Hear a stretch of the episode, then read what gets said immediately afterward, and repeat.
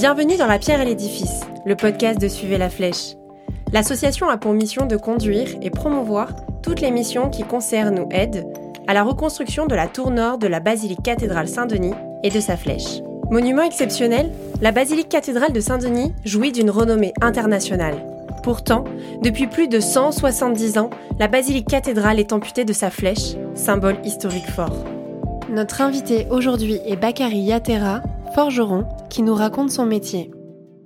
La relation que je tiens par rapport à mon métier, le métier de forgeron, c'est une relation d'un métier qui est familial pour moi, qui est de père en fils, et que j'entretiens toujours pour pouvoir enseigner mes enfants comme mes grands-parents m'ont enseigné. Je persiste là-dessus parce que c'est un métier qui est très très très rare en ce moment parce que c'est un métier du Moyen Âge. Et ce métier, il faut vraiment la faire connaître. Et c'est pour ça que je suis là pour pouvoir en parler et que je continuerai toujours à l'enseigner aux aux, enfants et aux adultes. Je pourrais toujours euh, m'exercer là-dessus, que je pourrais toujours euh, continuer à apprendre. La transmission se fait facilement chez nous hein, en Afrique, comme je suis originaire de la Mauritanie. La transmission, ça se fait automatiquement parce que le matin, le grand-père va prendre son petit déjeuner, après il va se diriger vers l'atelier pour pouvoir forger. S'il se dirige vers l'atelier, c'est un honneur pour les enfants de, de le suivre. C'est comme quelqu'un qui va apprendre les enfants à jouer, quoi. L'atelier, c'est comme un, un air de jeu pour nous en Afrique et qu'on part directement à l'atelier pour pouvoir exercer avec le grand-père et le grand-père nous enseigne les mouvements et les déplacements de certains métaux. Il y a des saisons. On commence le matin à 8 heures, on finit vers minuit. Il y a des saisons. Et on est là, les enfants, pour pouvoir faire le soufflet. En même temps, on, a, on regarde le grand-père comment il va forger. Et on suit euh, petit à petit. Moi, j'avais commencé déjà à, presque à 3 ans à être auprès de mon grand-père déjà, à s'asseoir et regarder. Et après, petit à petit, l'apprentissage commence par faire le soufflet. Et ainsi de suite, euh, mettre les petits morceaux de fer dans le feu, après prendre le marteau et forger, ainsi de suite. Le soufflet, c'est le soufflet traditionnel. Actuellement, c'est le soufflet en escargot, il se fait tourner à manivelle. Et au Moyen-Âge, c'est le soufflet en pot, quoi, comme euh, le soufflet culinaire actuellement en France, en Europe, qu'ils avaient. Euh, nous, c'est des soufflets à deux bras, pouvoir envoyer de l'air et activer le feu, et ainsi de suite. Euh, le métal va commencer à se chauffer, après voir se rougir et forger la matière et la modeler. C'est comme une pâte modelée après, hein, quand le métal est rouge. Ça se perd parce que euh, il y a des familles, euh, il y a que les jeunes qui sont dans la famille. Les adultes sont plus là. Et quand les adultes étaient là avant, les enfants partaient à l'école. Et quand ils quittent l'école, ils vont plus euh, se mettre à forger. Et, petit à petit, ça commence à se perdre. Tandis que certaines familles, dès que l'enfant va à l'école, quand il arrive vers midi, il a à peu près une heure ou deux heures à aller voir le grand-père en train de forger ou le père en train de forger ou le cousin en train de forger. Et pendant les vacances, c'est là que tout le monde se met à forger les jeunes se mettent à forger parce que c'est la saison de l'hivernage qui va commencer et c'est parti pour faire les outils de d'agriculture euh, et tout quoi. Et les enfants qui veulent euh, toujours forger, ils peuvent se mettre, mais il y en a qui sont feignants, qui veulent pas toucher au marteau et à l'enclume, qui vont jouer et puis ainsi de suite. Si eux ils sont adultes, ils peuvent plus apprendre le métier à, des enfants qui viennent aussi. Et même à leurs enfants, ils peuvent plus leur apprendre. Et c'est des coups là que le métier commence à se perdre. Et la métallurgie fait partie de ce métier parce qu'un forgeron ne pourra pas forger sans avoir la matière. Et cette matière doit être produite par un ferron, qui est la métallurgie actuellement. Et la ferronnerie, c'est pas pareil, quoi. Ferron, c'est celui qui produit son fer à partir du minerai de fer. Et le rôle d'un forgeron, il faut avoir la matière d'abord pour pouvoir la forger et faire des outils avec. Et mon rôle, c'est d'aller chercher le minerai de fer dans la nature et venir euh, faire ma réduction et avoir euh, la matière en elle-même et fabriquer les outils avec et même pourquoi pas l'intégrer sur certaines euh, bâtisses qui comme la basilique ou les cathédrales. Un minerai de fer dans la nature, on ne reconnaîtrait que par sa couleur de rouille et tout terre rouge contient du minerai de fer. Et ce minerai de fer, on a plusieurs qualités, ça dépend des qualités. Bon, actuellement, la qualité choisie pour pouvoir faire la production, c'est la magnétite et l'égotite. Il y a certains minerais qui sont magnétiques et certains qui sont pas magnétiques, mais il faut le savoir dans la nature pour l'accueillir et faire sa production, avoir un bon rendement. Parce que pour pouvoir faire la production, il, faut partir d'un minerai qui est vraiment riche en qualité et, et en quantité après. En France, comme moi, j'avais fait ma formation en 2019 auprès d'un grand forgeron qu'on appelle Christian Moretti, qui m'avait enseigné à faire la métallurgie. Il nous a présenté des endroits et faire connaître le minerai. On s'est déplacé dans le Tarn parce que euh, son centre de formation se trouve dans le Tarn et on a pu avoir du minerai de fer sur certains endroits. Bon, il y a des endroits qui sont riches et il y a des endroits qui sont moins riches. Ça dépend des anciennes carrières qui étaient exploitées euh, dans les années 60, euh, 70 jusqu'en 80 comme ça. Quoi. La métallurgie, euh, qui est vraiment le rôle du début d'un forgeron, c'est d'apprendre parce que tous les forgerons ne sont pas métallurgistes. Ils apprennent le métier comme ça, mais le début de la forge, c'est de produire soi-même son fer comme au Moyen Âge. Parce qu'au Moyen Âge, il n'y a pas d'industrie. Si tu ne sais pas produire ton fer, t'as rien pour forger. Si on est forgeron, c'est avoir la matière. On a une tradition. Quand forgeron a des garçons, ces garçons vont être pris par d'autres villages pour pouvoir faire la forge pour ces villages. Le grand-père comme lui-même il n'avait pas fait, il n'a pas pu enseigner mes parents. Et lui-même, il avait juste vu mon arrière-grand-père faire, mais euh, la transmission n'a pas pu être faite. C'est de là que c'est parti. Mon grand-père n'a pas fait, mon père n'a pas fait, et c'est moi. Je suis le seul de la famille, et j'ai des petits frères aussi, et je suis dans la famille la seule personne qui fait ce métier actuellement. Et toute la famille sont vraiment contents de m'avoir euh, vu faire ce métier et que je pourrais le transmettre à des jeunes quand ils m'ont vu que je me suis formé, eux aussi commencent à faire la formation auprès de grands-pères. Et là, maintenant, c'est de là, moi aussi, je me suis dit, bon, je vais pouvoir faire euh, ma formation et puis je continue à faire euh, former la famille parce que la famille, euh, on a une grande famille parce que mon nom de famille seulement euh, ici en, France on est nombreux. Il y en a d'autres qui veulent euh, toujours faire la forge, mais ils savent pas produire le fer. Ils disent bon on va faire comme toi, il faut que tu nous formes. Et nos grands-pères euh, ils savent pas et nos parents ils savent pas. Il faut que toi qui es là maintenant, qui va prendre la relève de l'arrière-grand-père et que tu vas nous former aussi pour qu'on puisse pouvoir faire la production du minerai de fer.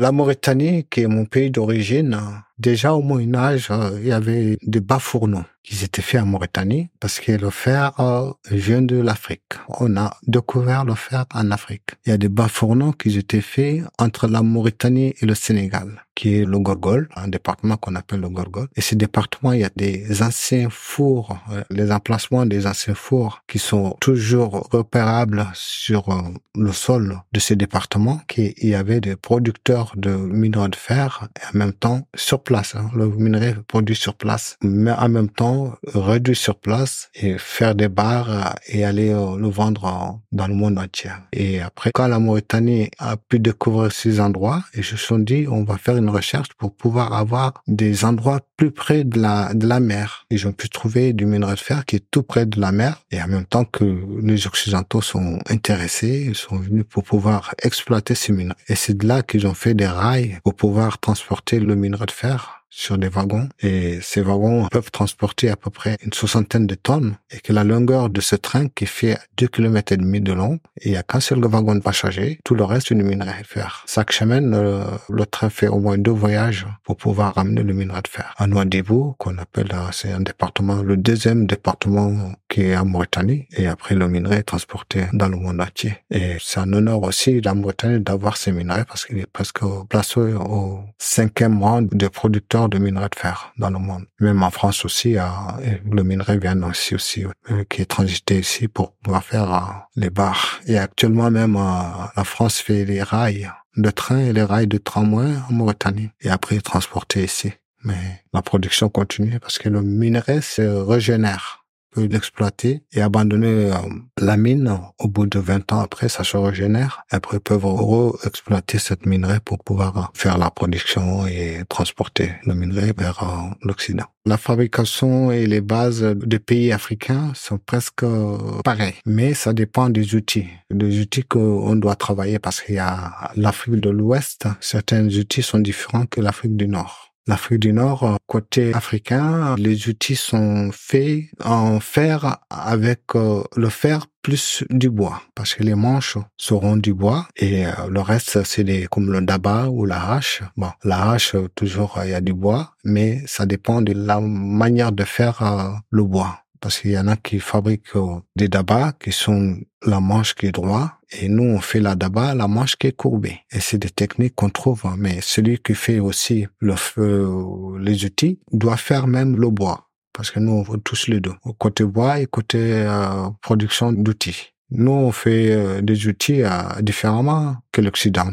Que l'Occident. Parce que moi j'ai vu des haches occidentales qui il faut faire un OIT pour pouvoir la mancher mais nous, on fait la soie, la soie pour pouvoir emmancher avec euh, avec le bois. C'est la différence, c'est ça. Bon, les bases occidentales que moi je voulais rajouter à, mon métier qui est de la forge, c'était de la coutellerie. La coutellerie euh, occidentale et la coutellerie euh, africaine est différente. Cette coutellerie africaine, nous, on fait des couteaux directement emmancher et après aiguiser la partie tranchante. Et ici, à, l'occidental, il faut tout blanchir à la lime ou sinon, si on parle de la tradition, c'est avec une lime. Mais l'Occident a se développé avec des machines. On peut toujours continuer à travailler avec nos mains, hein, traditionnellement. Mais moi, je préfère travailler avec mes mains. Blanchir mon couteau, faire l'humoture, et faire un couteau à la traditionnelle et en façon euh, européenne. Tout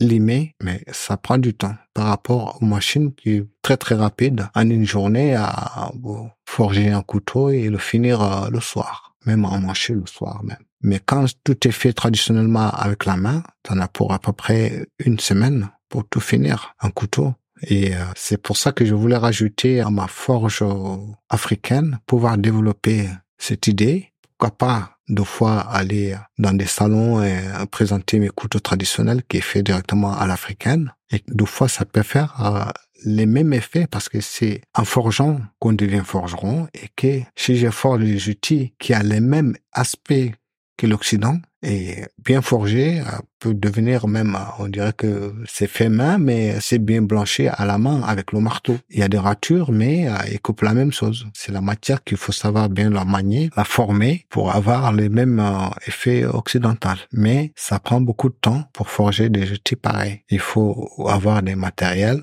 parce que tous les matériels en forgeron ne doivent pas acheter de matériel, normalement. Si c'est pour forger, ne doit pas acheter de matériel. Moi, mon arrière-grand-père faisait même ses limes. Il a appris à mon grand-père à faire et mon grand-père m'a appris à faire des limes, à piquer les limes pour pouvoir euh, faire soi-même euh, ses outils, aiguiser ses outils avec. Mais à l'occidental, à l'occidental déjà, l'Occident est passé déjà au traditionnel d'abord avant d'être industrialisé. Ils ont, ils ont même pris d'abord les traditionnels pour pouvoir développer les usines et tout. Ils sont passés par euh, par les métiers traditionnels d'abord, ou surtout la métallurgie, pour faire les outils et faire euh, certaines fers et tout ça. En parlant de la forge, parce qu'il y a plusieurs métiers dans la forge, en commençant par la métallurgie d'abord, parce qu'un forgeron ne peut pas forger sans le métal. Et après, euh, ces métiers se développent jusqu'à faire blanchier, tout ça, pour pouvoir faire les casseroles, tout ça.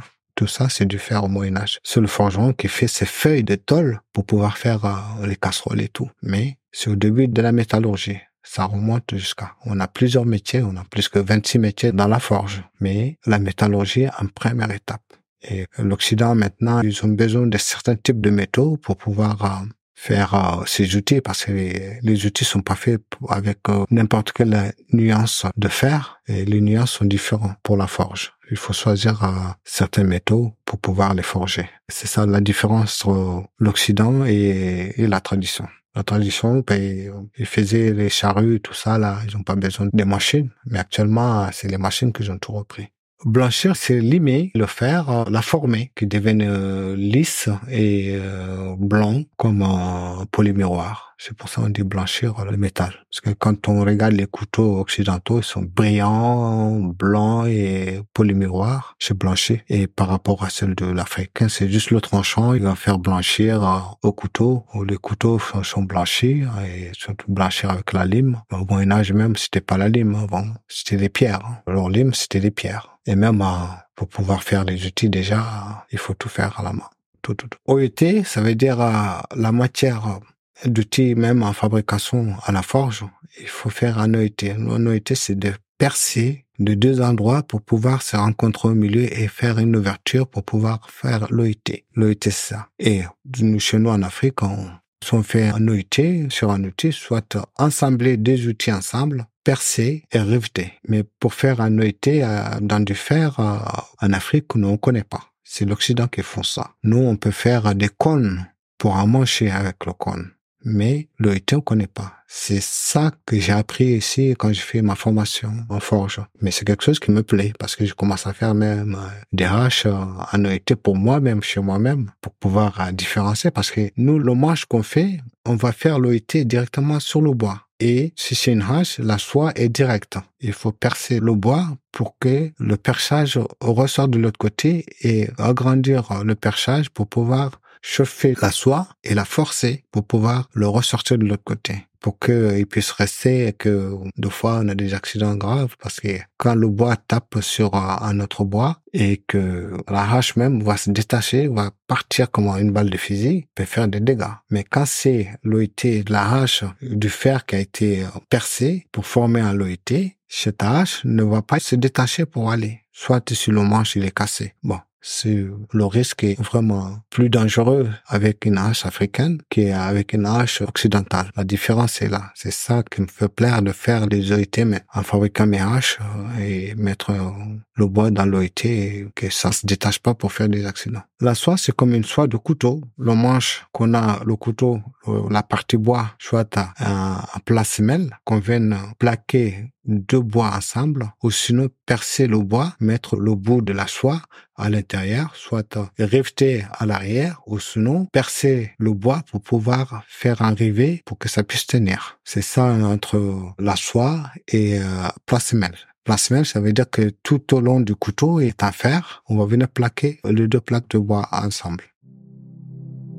Vous venez d'écouter un épisode de La pierre à l'édifice, le podcast de Suivez la flèche, avec Bakary Yatera, forgeron. Un témoignage recueilli par Lisa Millet. Il a été produit et réalisé par Quentin Blic. Le projet de reconstruction de la flèche de la basilique Saint-Denis est mené par l'association Suivez la flèche. Les travaux commenceront au cours de l'été 2024. En attendant, vous pouvez venir visiter la basilique et participer aux ateliers de sensibilisation aux métiers d'art organisés par l'association. Vous pouvez soutenir le podcast en vous abonnant et en mettant une note sur votre plateforme de streaming préférée. Vous pouvez également apporter votre pierre à l'édifice en faisant un don à l'association Suivez la Flèche.